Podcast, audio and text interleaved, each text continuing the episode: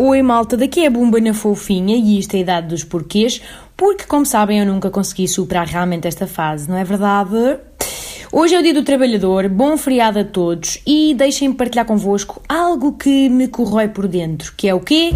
É a furtice, malta. Eu consigo compreender o que está por trás do egoísmo, ok? Consigo compreender que são inseguranças que geram a inveja e o ciúme. Eu até consigo entender a mentira, em alguns casos. Mas, palavra de honra, malta, há poucos defeitos que compreenda menos que o ser forreta. Não numa escala de gravidade, porque até ver, não sei de ninguém que tenha morrido vítima de forretice, mas numa escala de incompreensão pura da psique que leva alguém a sê-lo, sabem? Ser forreta, vejamos bem, é viver na ilusão de que não se está a gastar dinheiro em prol de algum plano maior que nunca chega a existir. Se não vejamos, está-se a poupar para viajar, mas depois faz-se uma viagem de pé descalço porque se está a poupar para casa.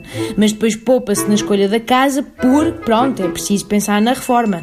E assim sucessivamente tipo matriosca, sendo que na reforma depois acontece uma de duas coisas. Ou se continua a poupar para o afterlife, ou se chega ao fim da vida com um enorme dote uh, de arrependimentos, não é? Mas um porquinho era intacto, graças a Deus. Eu forreta não sou, malta. Tenho uma vastíssima lista de outros defeitos. Mas se fosse, acho que me ia deixar pior se a ideia de que no final não gastei um tusto do meu dinheiro comigo e com os meus. Porque entretanto faleci e pronto, ainda não há dinheiro que compre a ressurreição e mesmo se houvesse o forreta ia achar caro e querer negociar, não é verdade? Enfim.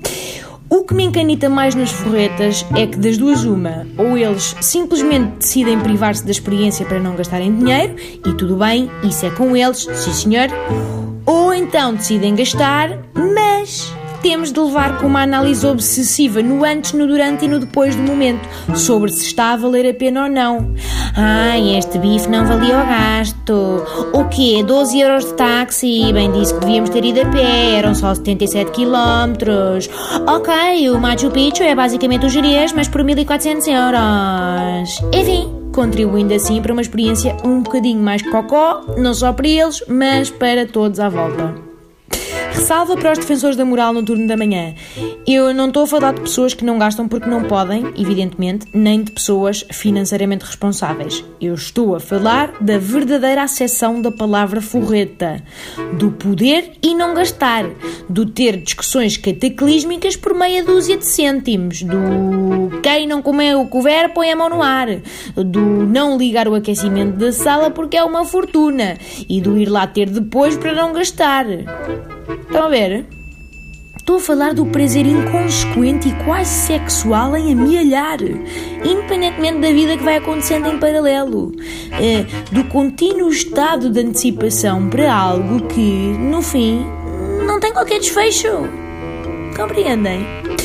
No fundo, só queria dizer isto. Estou verdadeiramente convencida de que praticar a forretice é nunca chegar realmente a viver. É esta a reflexão que deixo nos vossos corações hoje. Quem é que disse que isto ia ser de humor, hein? Ai, ai. Bom feriado, malta. Sem outro assunto de momento, despeço-me cordialmente.